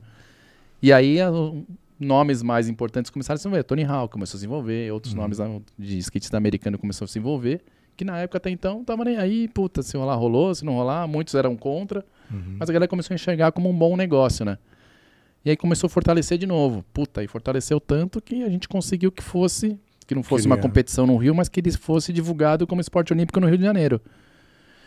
Mas assim, só foi isso porque a gente se organizou Sim. é, a nível mundial, com federações no mundo inteiro, com federações, enfim. E formamos a nossa própria é, estrutura para o skate representando o skate dentro das Olimpíadas. Lógico que tem uma parte de patins ali, no o COI, ele responde para o World Skate, né? Na verdade é o World Skate que fala com o COI. Uhum. E a World Skate, ela é skate, mas tem alguma coisa envolvida com patins, mas é muito pouco, rodas. cara. Não, não é sobre. É, é, tem alguma coisinha ali na, na Itália, sei lá, eu não sei nem te explicar como que é direito. Mas é o skate pelo skate e a gente tá encabeçando toda, todo o negócio, principalmente no Legal. Brasil. E aí a gente conseguiu que fosse divulgado o skate olímpico nas próximas Olimpíadas, que seria a Tóquio 2020. Logo após esse anúncio, tinha uma, uma federação ou confederação de. Cara, nem sei o nome, mas era patins, não sei o que, aqui no Brasil, que a gente nunca ouviu falar. Uhum. E esses caras, eles, eles, Pegaram. eles chegaram lá, a hora que eles viram o skate, pô, o skate Bombando. olímpico, meu, o que, que eles fizeram? Correndo sem, sem avisar ninguém, mudaram o estatuto deles e colocaram skate no estatuto deles. E foram na frente da nossa Confederação Brasileira de Skate, que já estava, sei lá, quase 20 anos, Uhum. fazendo trabalho voluntário, sem grana, sem nada, mas eram os skatistas mesmo que, Que que, tava que tocando. tocava essa, essa confederação. Os caras foram antes lá no, no COB. Ó, somos representantes de skate brasileiro. Puta. ah, é, que o COB não sabia de nada. O COB não. Vambora. Puta, meu, era tudo novo pro COB. Beleza, então o skate tá com Agora vocês. estão. Cara, a hora que a comunidade ficou sabendo disso, puta, deu um rolo, cara. É, eu lembro disso. Que foi uma das melhores coisas que aconteceu pro skate na época, eu acho. Porque teve-se uma união de skatistas em nível Brasil para que isso, para que a gente retomasse Fortaleceu o nome do skate muito, depois. muito. Porque daí aí o que aconteceu? Aí o Bob, Mídia É, veio o junto. Bob, o Bob entrou como presidente, a gente fez um fez um somebody love ali na, na confederação ali para a gente mudar toda a diretoria, porque a diretoria que tinha na época não tinha força política Uhum. para Empurrar. para falar, Pio, é nós que somos representantes. Para isso que a gente fez. O Bob entrou como presidente, eu eu como diretor esportivo e mais algumas outras peças do skate que são importantes no Brasil também. E aí a gente tinha força política. Meu, se precisasse bater na porta do, do governador, o governador ia abrir a porta pro Bob ou para mim, entendeu? Sim. E a gente conseguiu. A mídia, a mídia ia escutar eu, o Bob, mas não ia Sim. escutar o ex-presidente que fazia um puta trabalho voluntário na época, mas não tinha força política. Uhum, Infelizmente não iria bater com a porta e a uhum. porta ia continuar fechada. Sim. E aí a gente mudou toda a estrutura da diretoria e conseguimos reverter isso, meu, muito rápido, assim. Mas Sim. muito rápido, porque até que a gente tinha um prazo, assim, um prazo de, puta, entre mudar a diretoria e, e- e acertar com o COB era coisa assim de dois meses, dois meses e meio, senão não dava mais. Não dava mais tempo. É, não dava mais. A gente correu, correu, correu, meu, conseguimos. Aí pegamos de volta. Aí pegamos O o, direito, é, o direito de volta para a confederação e tá até hoje. E hoje eu ainda faço parte, ainda sou diretor esportivo da, da Confederação Brasileira de Skate. Uhum. E é um trabalho muito bacana que a gente vem fazendo aí, já desde 2016 praticamente. Cuidando da seleção, cuidando dos eventos, da verba que vem do COB, de patrocínios, enfim. Essa diretoria que, que é responsável por tudo isso. Então daí que veio essa, essa questão. Porque eu, eu entendia mais esportivamente os próprios skatistas achando que, olha, a gente. hum, Sabe. é- Esse cara- é, na, por é- isso, na né? verdade, não, na verdade, na época, dividia muito a opinião do skate. Do skate. ser competitivo assim, é, ponto de. skate não é olímpico, pô, os caras É. vão uniformizar o skatista, os caras vão não sei o quê, regra, bababá. Padronizar. Mas, cara, a gente que tava no meio do skate, eu sempre achei que sempre, sempre seria muito favorável ao skate. O skate tá nas Olimpíadas. Sim. Eu- minha, minha carreira foi competindo. Pô, eu, eu queria competir Mais nas uma Olimpíadas. competição, né? Ser um mais atleta Não, pra mim, né? imagine, pra mim, participar de umas Olimpíadas. Pô, já tinha participado de X Games, de todos os eventos É.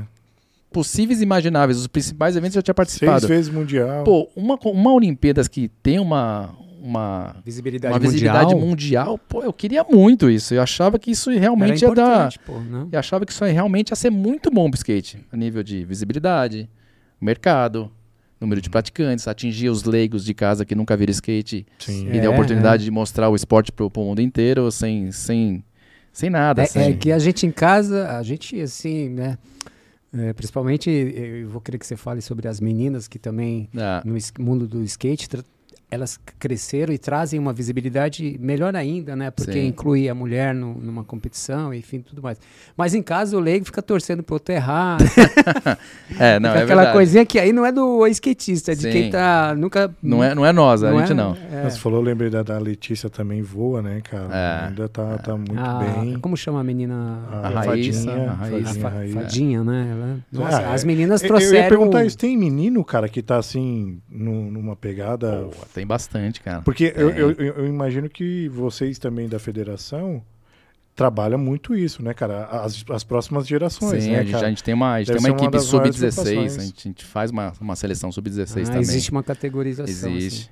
Então, mas só voltando ali da. E que eu sabia que sempre ia ser muito positivo pro skate. A Sim. nível, meu, ia melhorar o skate como um todo. Mas aí vai o cara que trabalha a semana toda num emprego que não depende do skate pra nada. Ele é Uhum. um apaixonado, amante pelo skate, assim como eu sou, ele ama o skate. Sim. Só que ele não depende do skate pra viver. Uhum. Pra ele é fácil ele falar assim: "Ah, skate não é olímpico". Ah, Pra tá, ele é fácil. é. Agora, pra Uhum. mim, não, eu vivo disso aqui. Daqui eu tiro meu sustento. Daqui eu faço meu acampamento. Daqui eu trabalho, eu trabalho. Minha vida financeira vem através disso aqui hoje. Sim. Apesar de ser a coisa que eu mais amo fazer. Mas, cara, tudo voltado no skate. Eu, 22 anos, né? então, mas mais 27 anos profissionalmente. Profissionalmente? 27, é. Ah, é que aí é, é depois que você largou o trampo, né? É, que... 95 eu passei pro profissional mesmo. 95? 95. Caramba, Sandro. E aí é mais fácil pro cara ir contra um negócio que, não, que ele não depende É. absolutamente nada. Ele ama também, mas ele não depende. Sim. Então ele, pô, ah, skate nas Olimpíadas, pô, vai tirar todo o lifestyle, vai não sei o quê. Cara, eu continuo vivendo lifestyle, eu sou skatista de verdade.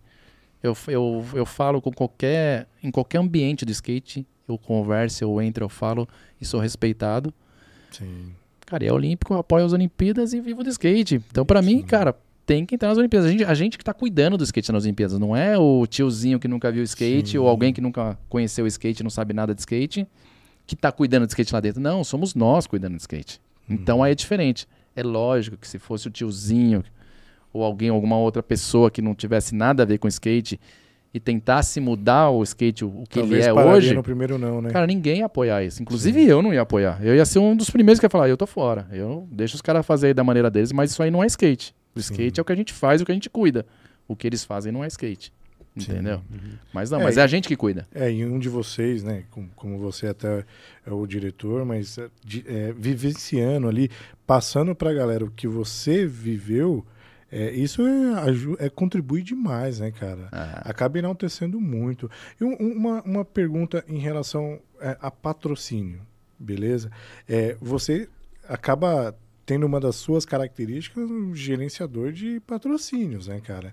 E, e, e é- e essa ap- ap- aplicação sua de, não, cara, eu tenho meu patrocínio, tenho que estar com meu, minha bombeta da Red Bull, a minha cabeça da Red Bull. Como que é gerenciar isso, cara? É de boa ou tem aquelas tretinhas de Os conflitos. os entre- conflitos de não, marca? cara, e- não, não tem. Não tem desde, desde que você saiba o que tem que fazer, né? Não tem conflito. Você E- sabe e- que você, por exemplo, a Red Bull. Tô na Red Bull há 22 anos. Uhum.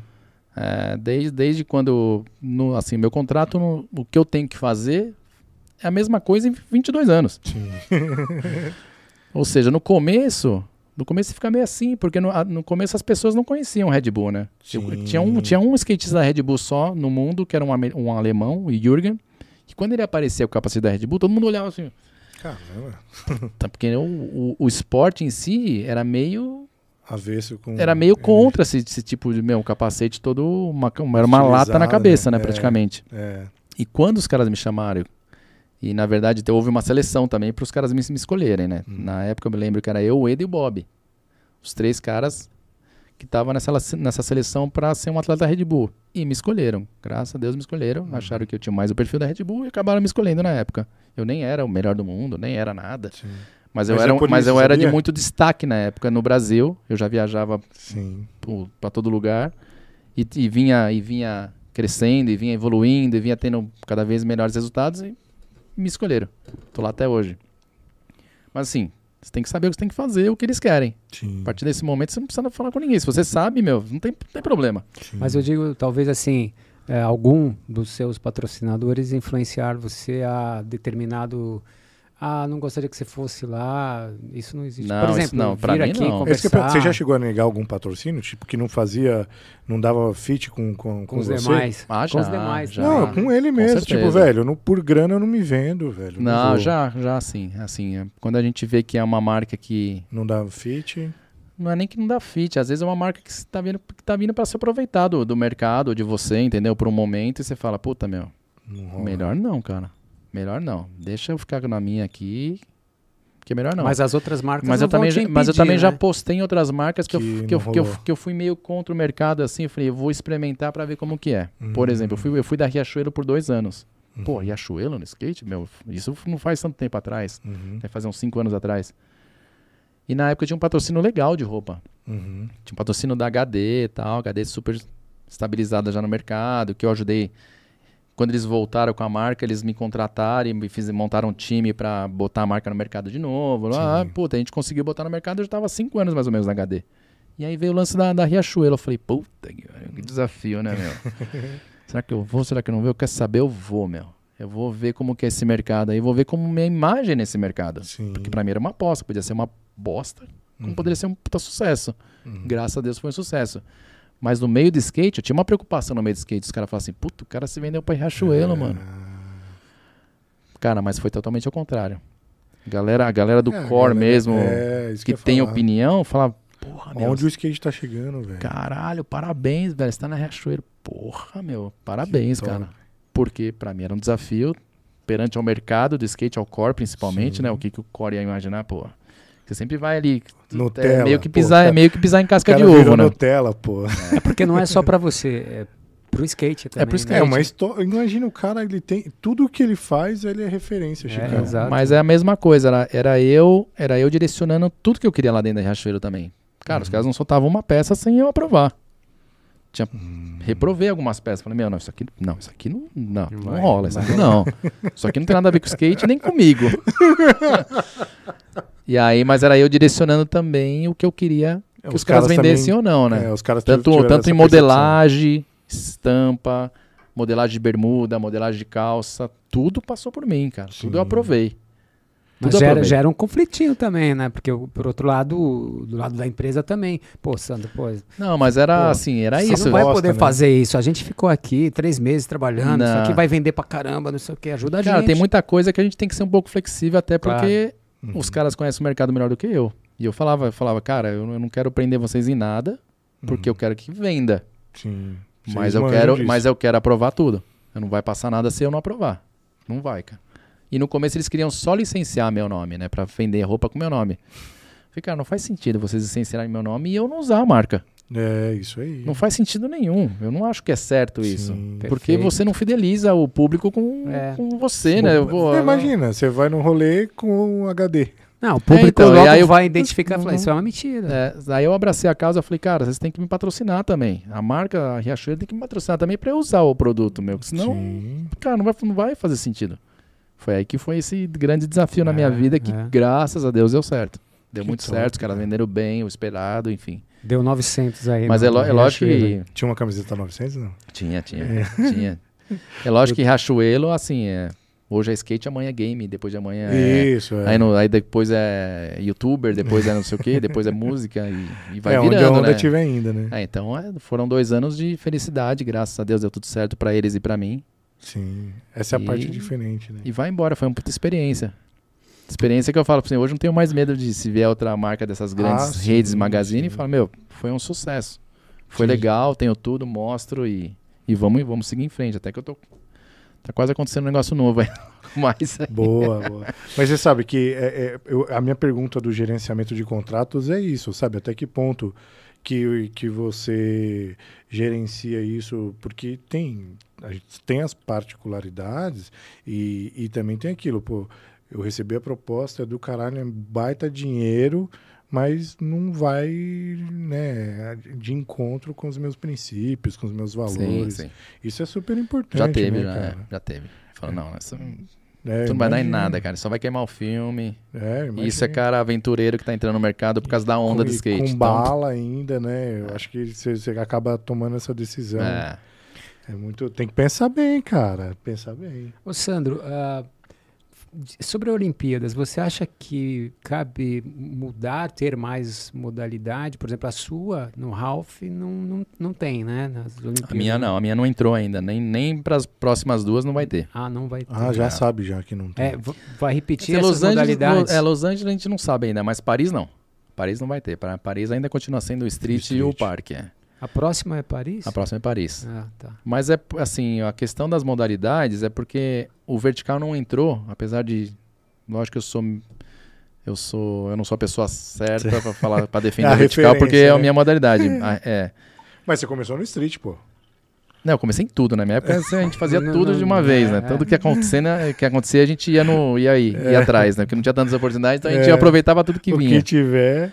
É, mas a- assim, a- as modalidades elas, elas, elas são de acordo com a representatividade mundial, né? Se falando em mundial, federações, é, skatista feminino e masculino a nível e âmbito mundial. O Vert não tem essa, Ah, esse grande número de competidores no, No mundo. em- em- no mundo feminino e masculino tem que ser. Hum, Por isso que é um dos, é um dos motivos que também não foi ainda. Então feminino ainda não rola.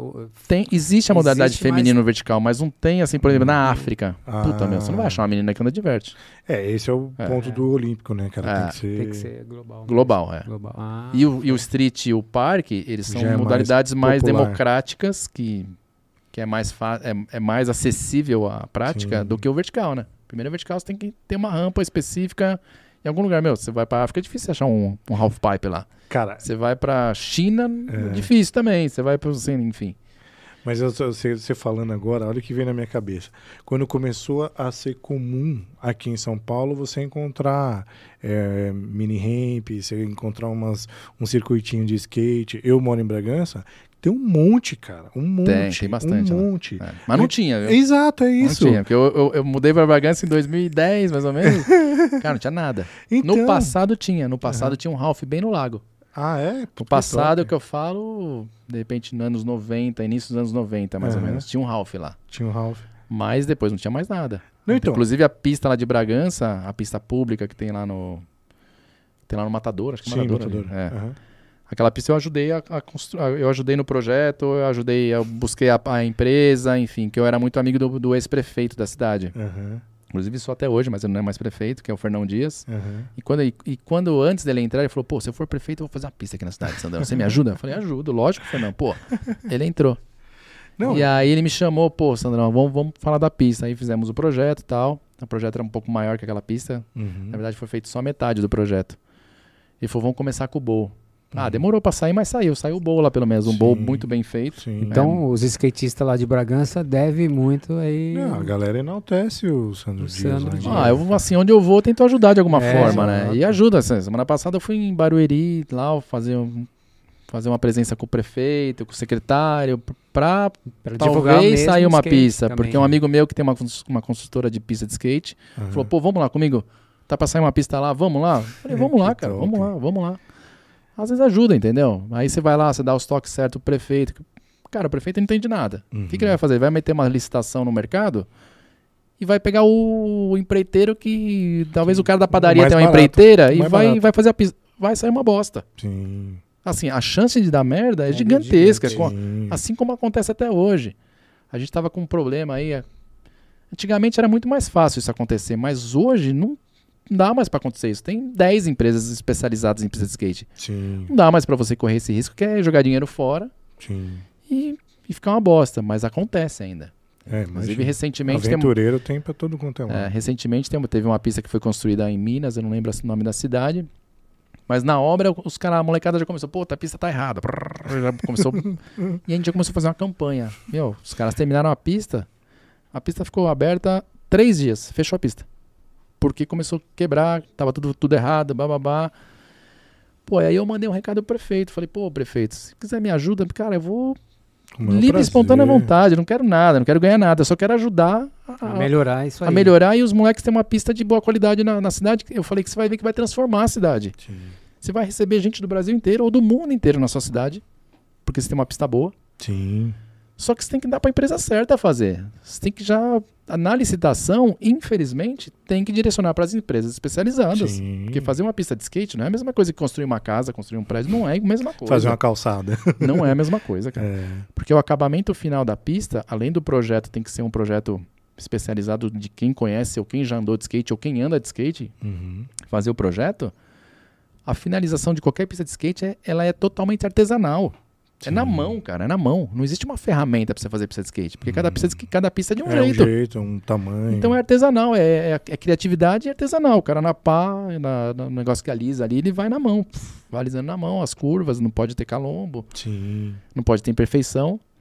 E se não é uma empresa especializada, dificilmente o cara acerta. Não acerta. Não acerta. Eu falo que 99% não acerta. É. E aí a gente tenta já no começo já direcionar, cara, presta atenção na licitação. Já pega eh, empresas que são especializadas de alguma forma, coloca isso na, na licitação. Ou pede um comprovante que já fez tantas pistas e mostra. Enfim, sei lá. Sim, sei. sim. É, o, o ponto que eu, que eu mais vejo do esporte é que, assim, a, a sua geração. Vai até quanto, Sandro? O que? Andar de skate? É. Não tem idade. Não tem idade. O, o, o Negão foi muito, né? O negão anda ainda. Ainda? Trabalha com Mas a gente no compete? acampamento. Não, competir não, competir não. Mas ele anda Ah, de nas skate. ele- Olimpíadas teve um cara australiano, acho que tem 40 anos. Não, da pouco. África do Sul. África do África Sul. Sul. né? É, é o Dallas. O Dallas, ele, ele tem a minha idade, o Dallas, 47 hoje, mas ele tava com 46. O Rune Glifberg, o dinamarquês, 46 anos também nas Olimpíadas. Hum. Minha, Cara, minha geração também. É, então, o que, o que eu digo é isso. A, a, a tua geração que, que, cara, você contando essas histórias, vem na minha cabeça, sabe, é, o, o sentimento que é você é, olhar pra trás e falar, velho, na minha época eu não tinha. Pô, a gente sofreu tanto, cara. imagina. Hoje que, hoje que tem a expertise, Sim. a especialidade das O coisas, o conhecimento. conhecimento, pra que errar, cara? Vai perder tempo com erro? Exato. Vamos fazer o certo já. Entendeu? Quanta pista foi construída errada no Brasil aí, Sim. que a gente conhece, que a gente já foi, e fala, nossa, olha isso aqui, o cara faz Linda, mas não O presta. cara faz uma rampa e uma parede na frente, assim. Ou seja, você dropa da rampa e bate na parede. É. A gente já viu isso, umas, umas bizarrices desse, desse jeito. Não dá mais pra errar hoje em dia. Não tem como errar. Sim. Entendeu? Em relação a números, Sandro, você tem. É, existe esses dados, tipo, de qual país que tem mais skate, quantos tem no Brasil? O Brasil é. o- Assim, o Brasil. O skate no Brasil é o segundo esporte mais praticado do Mais país, né? praticado. Já há mais de 10 anos. Bem mais de 10 anos. Era o voleibol e o, Uhum. e o skate passou e, e não para de crescer, né? Ainda mais depois das Olimpíadas. É um dos esportes que, que mais cresce rapidamente a nível mundial.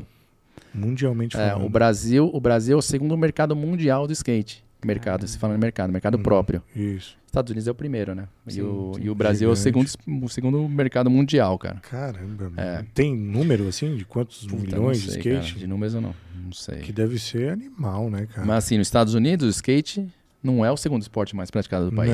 Não. Sei lá, não sei nem se é o décimo. É, isso que eu falar, Entendeu? né? No Brasil é o segundo esporte mais praticado. Caramba. Mas o, é o futebol, o skate. Futebol é skate. O, o skate começou nos Estados Unidos? É Começou nos origem Estados? Unidos. É, começou na Califórnia. Começou É, por isso que é o migrou. berço da- É, é.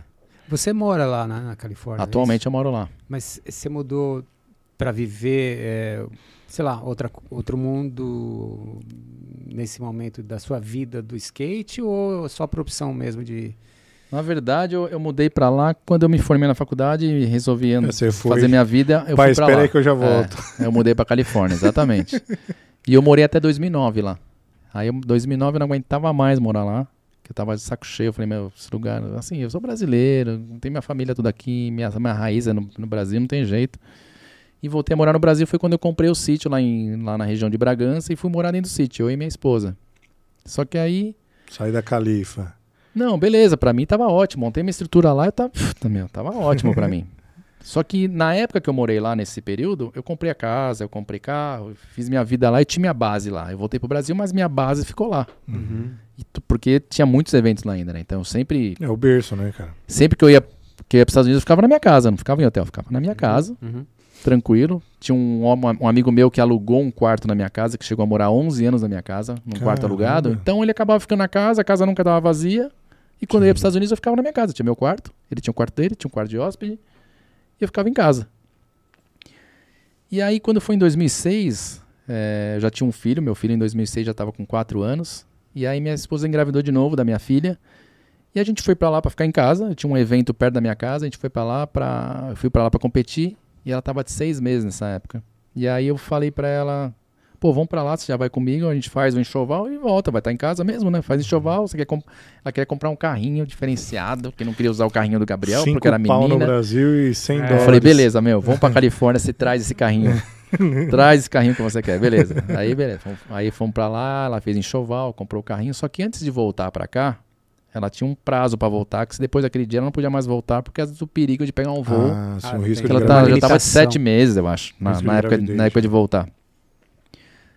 Tipo, uns três, quatro dias antes de voltar, a gente começou, pô, meu, por que a gente não fica aqui, né, meu? Pra Maia nascer aqui nos Estados Unidos, a oportunidade de vida pra essa menina no futuro, ter dupla cidadania, Show. não sei o quê. Pô, a gente tá dentro de casa, é só falar, é só falar que a gente mora aqui agora, porque a gente tá dentro de casa, entendeu? Quando ele for pro Brasil, a gente tem nossa casa, quando tá aqui, a gente tem nossa casa. Aí ela ficou, eu falei, pô, e ela falou, puta, é mesmo, né, meu? Ideia boa, não sei o quê, é verdade. Porque a gente pensou nela, na, na criança, futuro. Pô, imagina, nascer, já ser americana, Sim. futuro se quiser estudar lá, enfim, como oportunidade pra vida dela, futuro mesmo, não era nem pra nós. Só que eu falei, ó, tá na sua mão, você que vai passar pelo médico, você que vai entrar na maternidade, você que vai, você que vai, Você que tem que decidir, né? você tá que vai, dar- confortável, vai né? dar a luz aqui, você que tem que estar confortável. Ela falou, hum, é, não sei, pô, lá no Brasil tem minha médica, É. Traz minha mãe. eu vou toda, eu vou toda hora no- na médica a hora que eu quero, eu faço ultra- ultrassom toda hora, não falo inglês, não sei como que vai ser aqui, não sei o que. Não, você que sabe, eu só, só Decisão falei é porque se- seria uma oportunidade pra Maia gigantesca, né? Sim.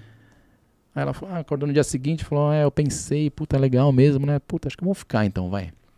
Falei, beleza, vamos ficar então. Isso fazia. Faltavam uns 3, 4 dias pra gente voltar pro Brasil. Olha, em cima a passagem. Aí no dia seguinte ela acordou, ela falou: Não, não quero ficar, vambora, tô com medo, não falo inglês, não sei o quê, não sei o quê. Eu falei, vamos fazer, vamos ligar pra minha mãe?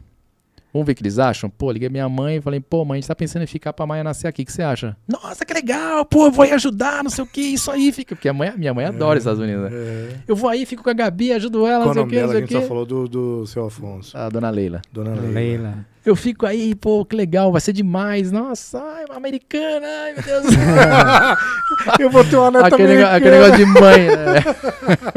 Não, mas pensando em futuro é tudo. É, né? aí, É, aí meu pô. pai, aí eu falei, pai, pô, pô, tô pensando em ficar aqui Porra, pra, pra Maia nascer aqui, o que, que você acha? Ele falou, meu pai só falou assim, ó. Cara, não dá pra você colocar o Gabriel na barriga, não, de novo, e fazer ele nascer aí também, não? Aí. Ah, eu- aí eu falei, ele falou, preciso falar mais alguma coisa, se é bom ou não? É mais uma experiência, filho. É, eu falei, puta, meu, os dois falaram que, que ok, minha mãe vem ajudar, que minha esposa, tipo, um- a, a família da minha esposa é de Florianópolis, então não, era muito mais, um pouco mais difícil, minha mãe era um pouco mais ligada na gente. Sim. E minha mãe já deu todo o apoio que ia lá ajudar, né? Pô, aí ela acordou dia seguinte e falou assim: Puta, meu, vamos ficar então. Já que sua mãe vai vir, beleza, Falta um vamos dia. ficar, não sei o que, não sei o que. não sei o quê. Apoio, ok, Falta um dia, falta Só um que ela dia. mudou de ideia umas três vezes. né? Ela falou sim, não, Não. sim. Eu falei, ó, na boa. Não dá mais. Daqui dois dias eu vou, meu. A gente tem que precisar arrumar as coisas. Se a gente for embora, a gente precisa arrumar as coisas pra ir embora. Mas ela falou, ainda dá tempo pra, pra, pra aí, mudar. Aí ela falou, ela, meu, sim, Até não, sim, não, sim, segundo. não. Ela falou, meu, eu pensei, sério, vou ser egoísta comigo se eu for pro Brasil e não pensar na minha filha. Tô sendo egoísta comigo, só tô pensando em mim. Sim. Tô decidida, vamos ficar. Que boa. Aí ficamos, mas era assim. Aí nossa ideia era, era nascer e vir embora, porque eu não queria mais morar nos Estados Unidos nunca mais, meu. Já tinha morado muito tempo e eu falava Sim. pra ela, meu, não quero morar nos Estados Unidos. Eu Não Uhum. gosto mais de lá, não gosto daquele lugar, não é pra mim. Uhum. A Maia nasce e a gente volta, hein? Beleza. Isso. 14 anos. Faz seis anos que eu tô lá de novo. Seis, é. Seis anos? Não que eu não goste de lá, eu gosto de lá. Mas é que a gente sente falta, né, cara, É, do Brasil. Mas eu, eu, sou, eu, eu prefiro o Brasil. só É, que, só que a gente entrou na- no esquema, já, como eu já tinha green card na época, aí minha esposa, pô, vou tirar meu green card. Porque tinha o mesmo lance de, de um perigo de a gente voltar pro Brasil. Hum. Eu com green card, minha filha americana, meu filho brasileiro com visto de B1 lá, B2, sei lá, com visto de turista. E minha esposa com visto de turista também. Ah, entendi. Numa, numa segunda entrada nos Estados Unidos com uma filha americana e ela com visto turista, podia dar rolo, entendeu? Podia dar Sim. problema, falar que eles chamam de barriga de aluguel, eles falam. Tá. Hum. É, e aí a gente falou, meu, acho que é melhor a gente tirar a documentação, eu já tenho green card, eu vou passar o green card pra você e pro Gabriel, todo mundo fica tranquilo, beleza. Mas Você pode... Você, Não, aí, pode- aí foi de um assim, período, né? é, só que nessa época tava o Trump, não, Ah. tava o Obama nessa época. E logo na sequência entrou o Trump. Cara, quando Corta. a gente começou o o processo com o Obama, entrou o Trump. O Trump travou tudo, Travou cara. tudo. O processo que era pra durar um ano, durou três anos e meio. E minha esposa não podia sair dos Estados Unidos. Ela não podia, nem ele, nem, nem minha esposa e nem meu filho. Não, porque senão o processo para. Ah, é mesmo. Você tem que começar do início de novo, o processo do green E card. com o Trump lá realmente cortando ele. E aí ela ficou, ela tudo. ficou presa lá três anos e meio. Aí quando saiu o green card dela, eu falei, puta, meu, Gabriel é brasileiro, né? Por que, que eu não tiro? Eu tinha, eu podia ter tirado minha cidadania muito tempo, tempo antes, mas eu não, eu não tinha interesse nenhum, porque eu tendo visto pra entrar e sair, pra mim tava suficiente. O green card ainda. Aí eu falei, pô, o Gabriel é, é brasileiro, pô, pra ele, se eu tirar o minha, minha cidadania, posso passar pra ele e dou essa oportunidade pra ele também. Também. O que aconteceu? Eu comecei com o meu Voltou processo de cidadania. Não, eu comecei com o meu Voltou ele pra barriga. eu comecei com o meu processo de cidadania. E meu processo de cidadania, que era pra demorar também, sei lá, um ano, demorou dois anos, sei lá, dois anos e meio. Acabou de sair minha cidadania no final do ano passado. E aí agora é que eu dei entrada pra cidadania do meu filho, pra sair a dele, pra gente ficar livre. Porque não adianta. Porque tem o lance também assim, ó. Tem green card, mas o green card é um, é um documento que você fala que você mora lá. É um, é um, é um resident permit. Uhum. Não é que você tem o green card e você mora no Brasil. Não, É. não pode isso. Perante as, as regras dos Estados Unidos da imigração, você não pode. Se, se você tem green card, é que você mora lá fora. Sim. E aí, não, não dava pra meu filho ter green card e, e morar no Brasil. sim. Pelo seguinte, se um dia a gente volta pra passear lá... Ah, quanto, vocês estão, quanto tempo vocês estão fora do, do país, dos Estados Unidos, né? A imigração. Uhum. Ah, a gente tá fora quatro meses. Peraí, essa criança não tá na escola, não? Hum. Ó, Já começa. E aí, já aí dá zebra. O que, que os caras fazem? Eles podem cancelar o seu green card na hora ali e te mandar de volta pro Brasil. Esquece. Acabou a história, acabou Simples a brincadeira. assim. É simples Cara, assim. Eles lugar, cortam- lugar assim, Eles, sério. eles é cortam, eles, coisa, eles né, cortam a pontinha do seu green card e já Já era. era. Se você Toda- tirar outro, esquece. Toda vez que eu passo na imigração, eu acho que eu tô fazendo alguma coisa errada, cara. Ah, É inacreditável. Você fala assim, "Não, que- será que aconteceu alguma coisa? Será que trocaram minha mala? Cara, os caras vão É pegar. um medo, né, cara? Não, uma vez eu tava com o celular na mão, o cara me chamou, aí ele falou assim, vem aqui. Aí eu, puta, deu merda. Ele me viu com o celular. Ele, não, pode passar aqui que a fila esvaziou. Ah, então, então, hoje em dia, assim, gosto de morar lá. é, minha esposa adora morar lá. Mas eu tenho a pretensão de voltar no, morar no Sim. Brasil por causa das minhas coisas no Brasil. Porque eu venho quase todo mês. Só esse ano eu já vim quatro vezes, pra você ter uma ideia. Fui e voltei quatro anos. Ah, quatro vezes nesse ano. É, até ia perguntar, e, e você tem o Sandro Dias Camp, né, cara? É. O que, que é Conta o aí. Sandro Dias Camping? San Dias Camp, eu falei que tinha comprado um sítio né, em 2009, fui morar lá e tal. Morei lá quase dois anos. É, como é muito afastado da cidade, minha esposa começou a pirar, porque ela ficava mais sozinha lá do que comigo, porque eu, nessa época Viajando, né? eu viajava né? demais. E aí, quando eu comprei esse sítio, que na verdade ele era uma pousada meio que abandonada, a gente começou a reformar logo de cara. Mas assim, não tinha muro, não tinha porteira, não tinha rua lá dentro, não tinha nada. Não tinha uns tinha chalés teto. espalhados ali no, no, no pasto ali. Tinha um restaurante todo destruído e ponto. Tanto é que quando a gente foi morar lá, a gente morava num chalé. de um, de um dos chalés da, da pousada. E a gente começou a reformar desde o começo. Eu viajava, ela tocava as obras. Ela que cuidava do, Ó, da galera do, do, guerreira também, é, cara. ela ficou tocando a obra lá com, com, com a galera que trabalhava na, na construção ali, Sim. na- nas reformas. Cara, só que ela sempre foi muito dura com os caras.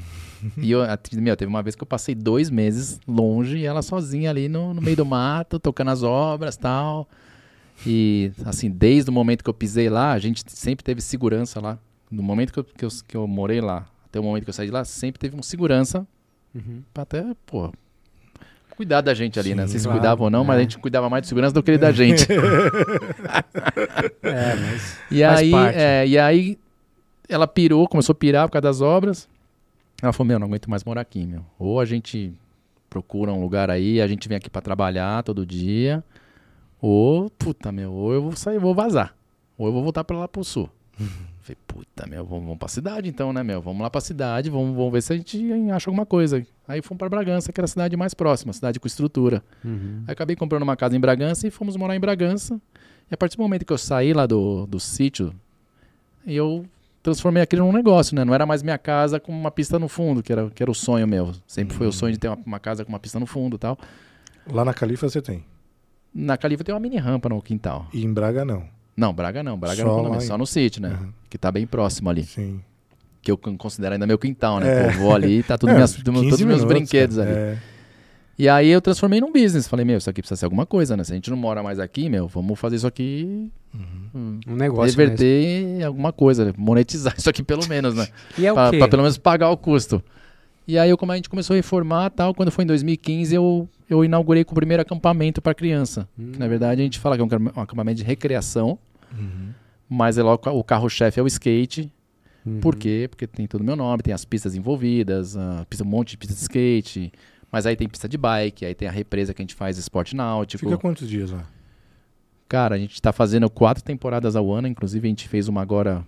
Um abril, feriado. abril passado, aí no dia 21 de abril, a gente fez uma temporada lá de quatro dias. Que foi muito legal. E nas férias a gente faz cinco noites, seis dias. Então, a criança chega no domingo e sai na sexta. E qual- qualquer idade tem limite? É, a faixa etária é de 6 a 17 anos a gente faz. Caramba. É, e fora demais, isso, né? é, fora, fora essa atividade de acampamento, lá eu faço, a gente faz casamento lá dentro, a gente faz aniversário, a gente, a gente recebe é, as empresas que querem fazer reunião corporativa lá dentro. Que show. É, muita campanha publicitária, cara, ainda mais com o skate, a gente fez muita coisa lá dentro de campanha publici- publicitária, Carmin, é, umas marcas que eu nunca tinha visto, marca infantil, marca chique, de roupa chique, eu nunca tinha ouvido falar, meu, uma calça dessa mulher custa um pau e meio. Eu falei, "Você tá- o que essa mulher tá fazendo? O que essa mulher tá tirando foto na pista de skate, meu? Eu não lembro a marca agora, mas assim, coisas chique. Mas muita campanha publicitária a gente tá fazendo lá. Que legal. É. Bom demais. Então você E- aí, ó, que quer pôr seu filho num camping, Pô, só, e, meu, Como só que é? entrar em contato. Tem, o- É, tem, o, Sandro tem o Dias Instagram, Dias né? Camp, né? É, tem o Instagram Sandro Dias Camp, com P mudo no final. Pemudo. E, o, e tem o site, né? Toda a inscrição é feita pelo site. Todas as informações e inscrições é feita pelo site. É lógico que um pai quer falar mais, aí entra Aí tem o telefone de Sim. contato no site lá que conversa pelo WhatsApp ou pelo telefone Mas mesmo com a minha equipe. Deixa o filho lá domingo e só pega na sexta. A próxima temporada vai ser agora, em julho, do dia 17 a 22. Deixa, que é um domingo, e de Só 17 é um domingo, 22 é sexta-feira. Férias pro pai. Férias pro pai. Thiago, show. você é, que. férias pro pai. Não, é- a, a Liz dá, mas a Liv ainda É. não. Mas, pô, e aí a mas inscrição é toda pelo site é, mesmo, é que é o é, www.sandrodiascamp.com.br. Que Boa. show. Lá tem tudo. E aí se quiser fazer aniversário, casamento, cara, é só entrar em contato. E fora isso a gente abre todo final de semana também, com uma aula de skate, Ah, restaurante aberto e hospedagem de final de semana. se e eu quiser use. bater um ranco, eu vou lá? Vai lá, final de semana. Eu vou lá, cara. Ah, vai lá conhecer. Vou, vou Boa. sim, vou sim, vou Olha sim. aí. Aí eu pago o day use, almoça lá, tem um Você restaurante paga o day lá. use, você foi andar nas pistas. Quando a galera ah, se vai eu for lá... só rangar, não pago. Não, não. Se você Ah, vai lá show. comer e você quer dar um rolê, cara, a gente faz um. ou Às vezes Um não faz, ali. é, puta, meu, vai lá andar, aproveita lá, meu, come lá e vai andar, entendeu? Ah, show. Depende da negociação ali com o pessoal na hora, né? Eu nem, se- nem sempre eu tô lá todo final de semana, É. até porque eu moro fora. Mora fora. Eu não sabia que você tinha day use, não. Pô, Mas legal. A gente faz o day use das pistas, a gente faz o day use do, do espaço todo. Tem a hospedagem, né? Que tem o chalé, tem o 14 chalés, tem os 100 camas lá. Caramba. É, É.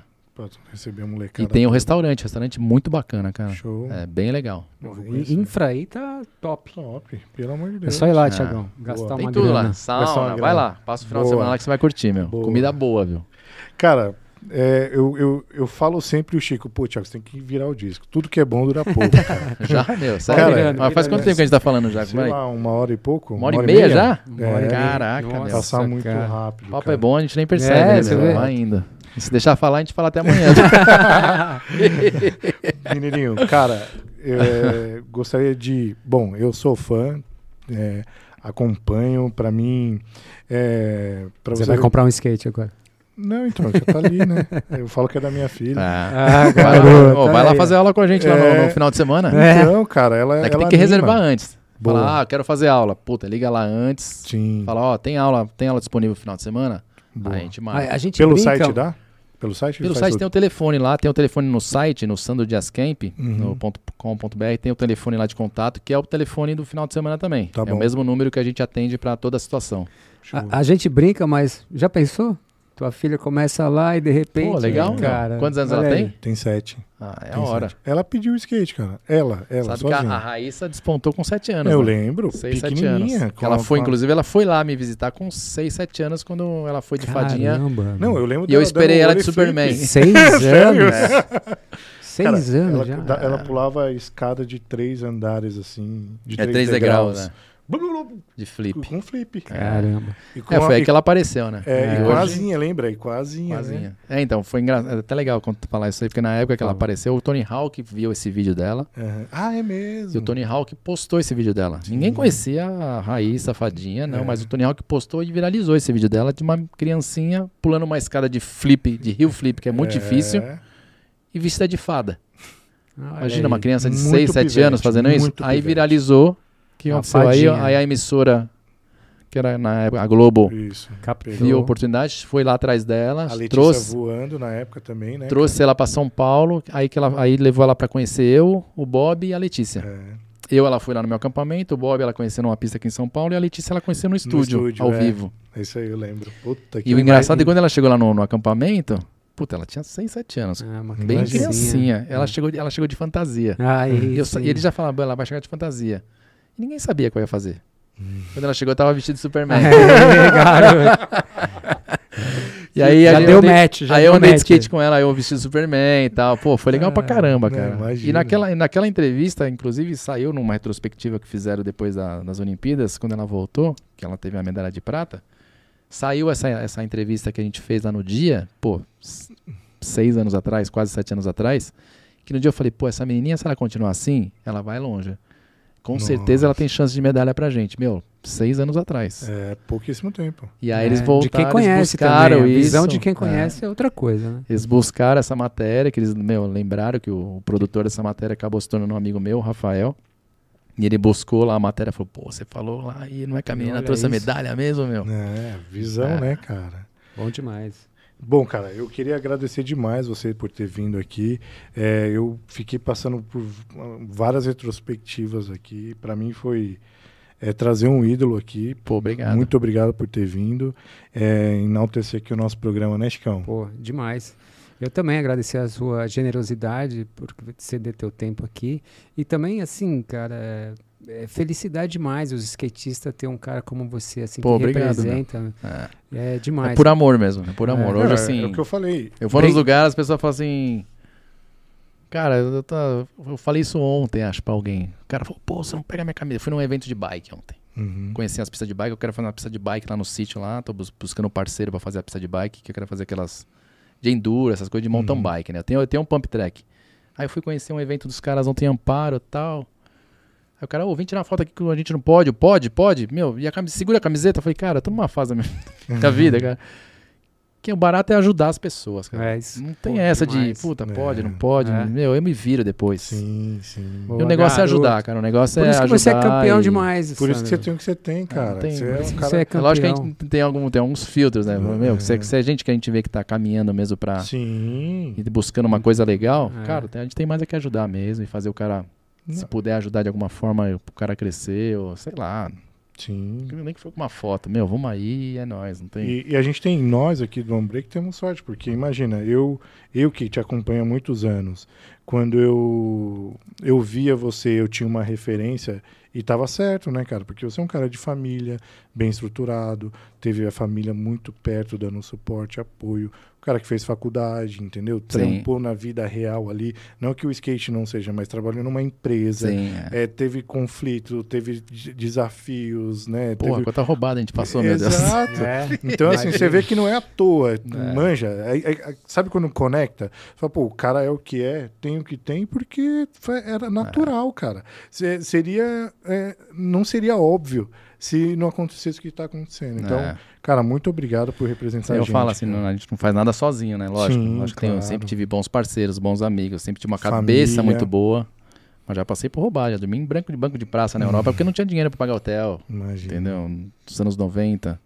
e, e é isso, graças a Deus tenho, hoje continuo tendo os bons, bons parceiros assim como a Red Bull. Tô há Uhum. 22 anos na Red Bull Pô, e que ajuda bastante, realiza alguns sonhos, algumas loucuras que a gente quer fazer, eles, eles ajudam a realizar também, né? sim. E assim vai, a gente vai evolu- evoluindo, uma fase diferente na vida também como pai, como como empresário, como skatista profissional ainda, mas não competindo em todos os eventos, só escolhendo as coisas mais certas assim que valem a pena É, só ir que- sendo também entrando numa, uma- numa, num segmento mais de coach também, até, até pro time Red Bull, da- da- das crianças, dos, dos novos da Red Bull, sim, eles estão me usando muito pra, puta, meu, ser meio que mentor dessa molecada nova. colocar coisa Comecei, boa pô, na cabeça dela. Tem uma passagem legal, não sei nem se tem tempo ou não, Não, mas tem uma passagem é bem seu. legal, segue aí, cara. segue aí.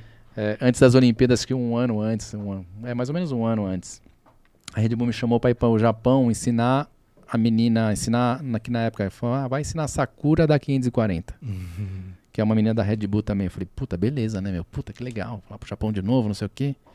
Fui lá tal, fiquei 10 dias no Japão, andando skate com essa japonesa, que mal fala inglês até hoje. Isso era um ano, um ano antes da- das Olimpíadas, mais ou menos. E nesse período que eu fiquei lá, os 10 dias, ela não voltou à manobra. Dei todos os toques, ela tava quase certo, mas era aquele negócio, era tipo o meu Na 900. trave. Fazia tudo direitinho, só faltava ficar em cima do skate, mas ela não, ela botava o skate na parede e caía. Uhum. Beleza, voltei para os Estados Unidos tal. Passou um tempo depois, algumas semanas, ela acertou a manobra. Aí mandou vídeo, não sei o quê. Ai, Puta, sim. acertei, obrigado, pô, você me ajudou demais. Nanana. Aí beleza, vi as Olimpíadas. O que aconteceu? Essa menina ganhou medalha de ouro. Olha isso. Falei, Boa. caralho, Sakura ganhou medalha de ouro, cara. Sim. Puta, eu fiquei mais feliz do que ela, eu acho. Sim. Por ter ajudado Contribuído, ela. De né? alguma forma contribuiu, ajudou. De É. alguma forma não, ajudou bastante. Depois das Olimpíadas, a gente se encontrou numa sessão de skate lá na Califórnia. Tipo, um- no mês seguinte, sei lá, alguns dias depois ela tava na Califórnia. Uhum. E assim, na Califórnia, quem anda de vertical sempre costuma Se se, encontrar encontra na mesmas, nas mesmas rampas. Uhum. E ela foi lá, chegou na sessão, primeira vez que eu tava vendo ela pós-Olimpíadas.